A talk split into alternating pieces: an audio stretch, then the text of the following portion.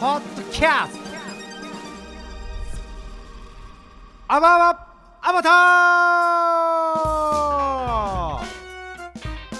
ー!今回も始まりました。アバアバアバター!この番組はアバターの魅力を伝え最終的にはアバターを作ることを目標としたアバターの図鑑的な番組です。10年後にはあなたの隣に10体のアバターがいる時代がやってきます。このアバターって何？と思う方もアバターに興味はあるけどよくわからないという方もこの番組を通して僕と一緒にアバターのことを知っていきましょう。というわけで今回は AR グラスのお話をたっぷりしていきたいなと思います。この第2回の放送では AR という技術と AR グラスというお話をしたんですが今回は AR グラスに特化したお話をしていきたいと思います。私ですねこの AR グラス改めてちょっと勉強したんですけれども AR グラスは 5G が始まったら一番最初に身近に感じれるものになるんじゃないかなと私は思っております。というわけで今回どんな AR グラスの技術素晴らしいものがあるのかたっぷりとお話ししていきたいと思います。このね AR グラス一体 VR ゴーグルとは何が違うのっていうと思うと思うんですけれども VR ゴーグルはバーチャルの世界に入るためのメガネと思っていただけたら分かりやすいかなと思います。AR グラスは現実の世界にバーチャルを融合させたものですね。あのドラゴンボールでいうスカウターみたいなものをイメージしていただけたら分かりやすいのかなと思います。この AR グラスですね。えー、いろんなところから、えー、世界中からいろんなところから発売されるのですがちょっとですねこの1ヶ月とか2ヶ月の単位でですねこう発売がちょっと延期になったとかちょっと AR 技術は入れれなくてスマートグラスになりましたとかねちょっといろいろありますのでこの違いもねお話ししていきたいと思います。まずはですね、えー、この一体この AR グラスをつけたらどんな便利なことが起きるのかっていうのなんですけれどもえーと、寝る前とかこう横になりながら携帯電話を持ったりするじゃないですか。それで寝ながらねこう手でね携帯電話を持ちながらねこう YouTube とか見るんですよ。これやっぱ重たいんですよね。これ寝る前にちょっと読書したいとか漫画を読みたいという方いっぱいいると思うんですけれどもやっぱ持ってられなくなるんですよ。これがですね AR グラスをかけたことによって AR グラスをかけて電源をオン。そうするとですね例えば YouTube とか Instagram とか Facebook というねバナーみたいなそのアイコンが出てくるんですね。そのアイコンをですねこう例えば Wii みたいなスティックで選ぶことができるんです。それはもう自分のメガネかけてる自分だけが見えるんですけれどもメガネをかけた状態で YouTube、Netflix をクリックすることによって寝ながら見れたりするんですね動画が。これねあのこれすごい話でねすごく嬉しいんですけれども今ちょっと空前のプロジェクターブーム来てると思うんですよ。寝室にプロジェクターを置いて大きい大画面で映画を見る。これがですね AR グラスが出てしまって Netflix を見るってなるとですね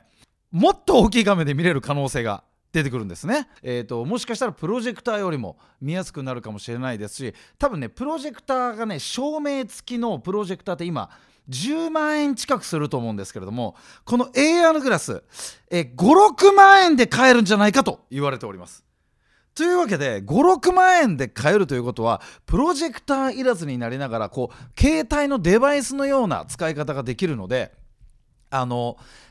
横になりながら腕の筋肉を使わずねやっぱプルプル言うんですよ。あれがねもうなくなって。だから子供のねあ、うん、よくないかもしれないですけどよくないという俺が古いのかな。子供に AR グラスをつけて僕も AR グラスをつけて一緒に絵本を AR グラスで読んであげるっていうのをねできたりするかもしれない。これ絵本にね子供寝ながら読むと大変なんですけどね。これが AR グラスでかなってくるんじゃないかなと思いますねこれがいわゆる AR グラスのえー、AR 機能が入っていないバージョンのお話です。これはスマートグラスと言われているんですね。これが、えー、Facebook がですね、えー、スマートグラスというのをおそらく年内に発売するという発表があるんですけれどもこのスマートグラスというのは携帯電話の機能がメガネに入ったものっていうのが出てくるこれがですね、まだ AR 機能はついていないんですけれども発売すると。しかも Facebook に関しては、レイバンとコラボ。要するに、おしゃれも気を使っていきましょうっていうね、ところを Facebook が考えてくれてるんですねでマイクロソフトに関しては、えー、ホロレンズ2というものがね出てきますこれはハプティプス技術というねハプティプス技術というのが入ってるんです。これはねぬくもりを感じるらしいですよ。なんかこうタッチしたりすると。不思議ですよね。これがねまたねとんでもない技術。で続いてですねアップルグラスというのが出てきたりするのでね、えー、おそらくものすごい機能をつけてくるんだとは思うんですけれどもこの AR グラスえうん。このスマートグラスというねスマートフォンが入ったメガネ。そこにさらに AR グラスというのが入ってきます。この AR グラスというのは要するに、えー、AR グラスをかけてですねお出かけするとそのポケモン GO とかきっとあのすぐ対応してくれるんじゃないかなって私は期待してるんですけれどもその AR グラスをつきながらゲームもできる。でそこの道端に、えー、ポケモンのキャラクターが出てきたりとかするんですね。これが AR グラスがね出てくるとねこうゲームの世界だとそういう利用の仕方をするんですけれども僕が注目したいところはですね例えばね AR グラスをつけてお出かけした時にああそこ何屋さんだろうと思った時に中華屋さんっていうのがすぐ分かるようにですねグラス上にこうデータが出てくるんですね。このドラゴンボールでいうスカウターでね相手の戦闘力を測る。感じのようにあの飲食店の、えー、食べログの評価とか口コミとかブルブルブルブルと出てきてこれをクリックすると一気に出てくるだからねこれ、ね、ドライブとかに最適じゃないですか、えー、お母さんなんか、えー、ケーキ買って買いたいって言われた時にねちょっとお菓子屋さんなのかケーキ屋さんなのかちょっと分かんない時にですね AR グラスをかけながら運転してるとそこのケーキ屋さんでこうケーキなのかお菓子なのかもすぐ出てくるしもしかしたらですよ在庫とかまで出てくるんじゃないかなで何チョコレートケーキがいいの、えー、ショートケーキがいいの？ってショートケーキって言ったらショートケーキまだ10個あるわ。でもおすすめはチョコレートケーキって出てるよ。っていうのをねもう瞬時に分かる。っていうのがねこれ魅力じゃないですか。っていうのをね私はねちょっとワクワクしてる。そんなねこの私がねこの AR グラスでねどういう風に進化していくのか。これをお話ししていきたい。このね AR グラスっていうのはねまず2020、えー、2021年今年ですね。今年はスマートグラスがたくさん出てくると思います。いろんなスマートグラスが各社から出てきて家の中でですね、えー、AR グラスをつけることによって映画を見たりとか SNS とか Netflix とかなんかそういう動画関係 YouTube とかですね。もう気軽に見れる。AR グラスさえあれば自分のデバイスの中だけで見れるのでこのテレビの取り合いがなくなる。そして私これ驚愕しました、えー、株式会社メザンさん。ここのね会社がねやっぱ AR をぐいぐい引っ張ってですね恐ろしいこと言ってました。これね一体 AR グラスで何をするかその人は言いました。AR グラスで部屋の中をショッピングモールにするええー、ショッピングモールにどうやってなるんですかってねちょっと気になりながらその人のね動画を見たんですけれどもえっ、ー、と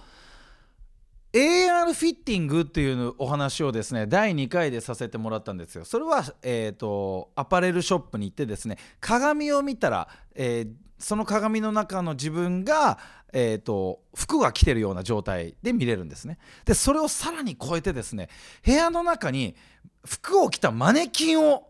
呼ぶことができるんですね。要するに服,、えーと服を着たピカチュウピカチュウが服を着たような状態で AR グラス上で見えてくる。っていうのをね出てくるらしいですこれをまず自分の身長とかを当てはめたえー、身長僕1 7 2センチなんですけど1 7 2センチの自分に合った体型のマネキンを用意してですねそこに服をガンガン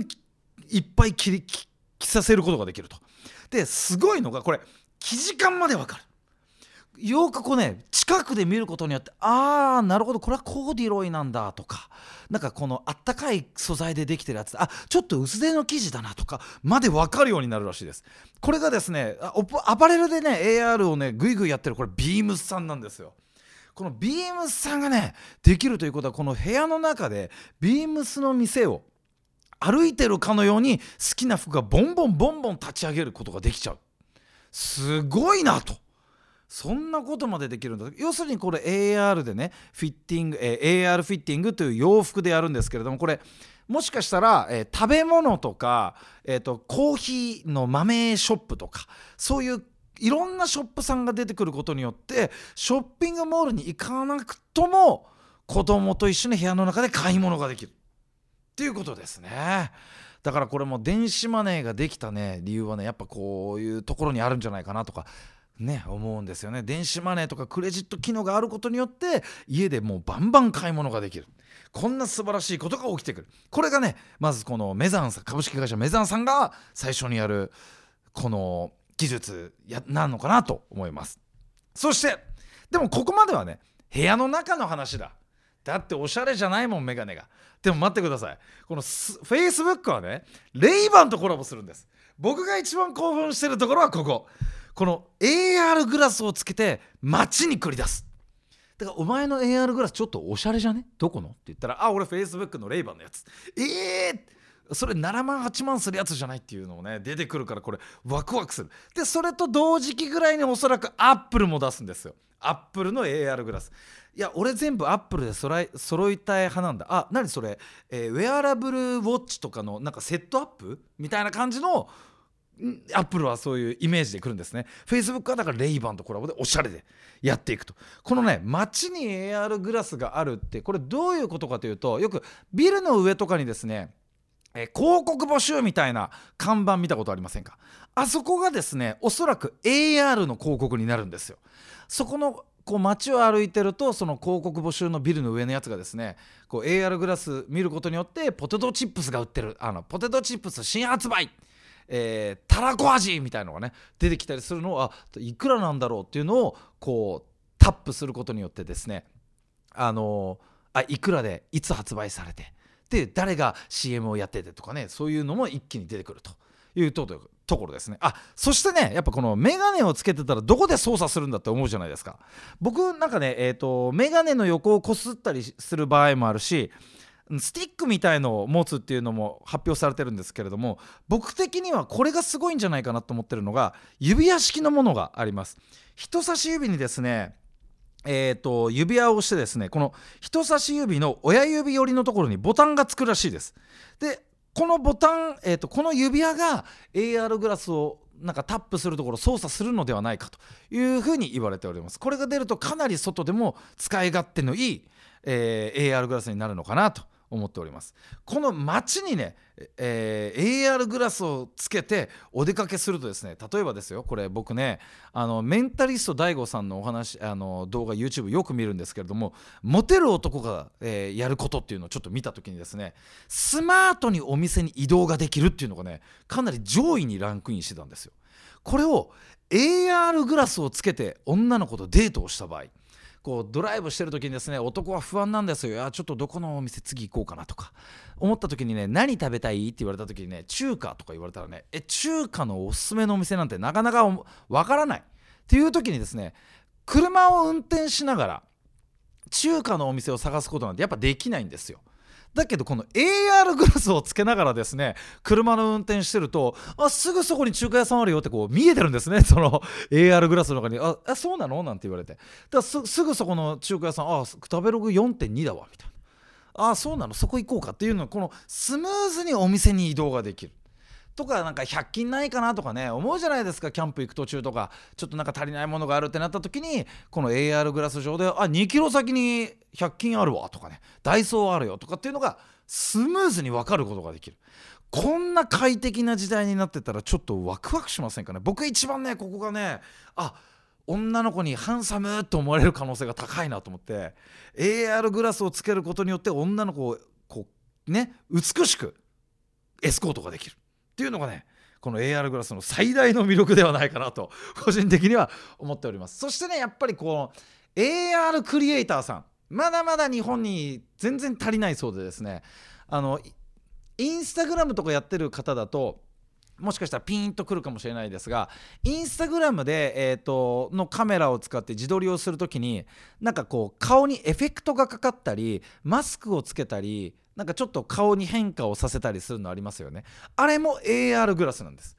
携帯の端末を使って AR バーチャルのものを差し込んでいる。だからマスクをつけたものとかありますよね。あれがね今ね AR クリエイターさんなんですけれどもあの方はねインスタグラムで練習してるんじゃないかって言われてるんですよ。で AR クリエイターとしてなんか勉強中で自分の AR 技術を使ってインスタグラムに登録してで自分のリリースをしてった時にあのね飲食店の AR 広告作りませんかとかいろんなお仕事がねこれから溢れてくるんですよ。今ね AR、AR 広告市場は今、えーと、僕がちょっと前に見たやつだと3000億円ぐらいの規模なんですけれども2023年23兆円になると言われてるんです。とんでもない市場価値。だからもう AR クリエイターさんがまだまだ足りない。ということでね僕はね奥さんに言いました。AR クリエイターとかどう？って言って。僕はねちょっと設定が苦手なのでねちょっと奥さんにねこんなすごい技術あるんだよなんて言って。っていうね AR の勉強をするのはまだまだ十分時間があるのでねいいんじゃないでしょうか。おそらく僕の予想なんですけれども、えー、今年2021年はスマートフォン、スマートグラスがたくさん出てくる。そして2022年に AR グラスがもっともっとたくさん出てくる予定になっております。で2023年2023年に AR 広告とかその部屋をショッピングモールにしたりする技術がたくさん出てくるんじゃないかと言われておりますなぜかというとですねこれ、えー、とまた別の回でもお話しするのですが 5G が、えー、整うのが、えー、2023年末って言われてるので2023年末に98%網羅するっていうね言われてるのでその頃になると AR グラスとか、えー、かなり快適に使えるようになっているのではないかなと私は思うわけです。というわけで今回 AR グラスのお話をね、えー、させていただきました。僕としてはやっぱりこのデートをねする時に快適に案内できたりとかねあの何もこう悩むことがなくいろんなところに行けるっていうのがね僕はすごくいいなと思っております。そんなわけで今回の AR グラスのお話をさせていただきました。皆さんからの感想は Twitter「ハッシュタグアバアバアバター」でつぶやいてください。質問質問などもお待ちしております。テクノロジーの力が一度きりの人生に何通りもの生き方を可能にしたらどれほど面白い人生になるでしょうか。アバターとの生活を夢見るのはあなた次第です。それではまたポッドキャスト。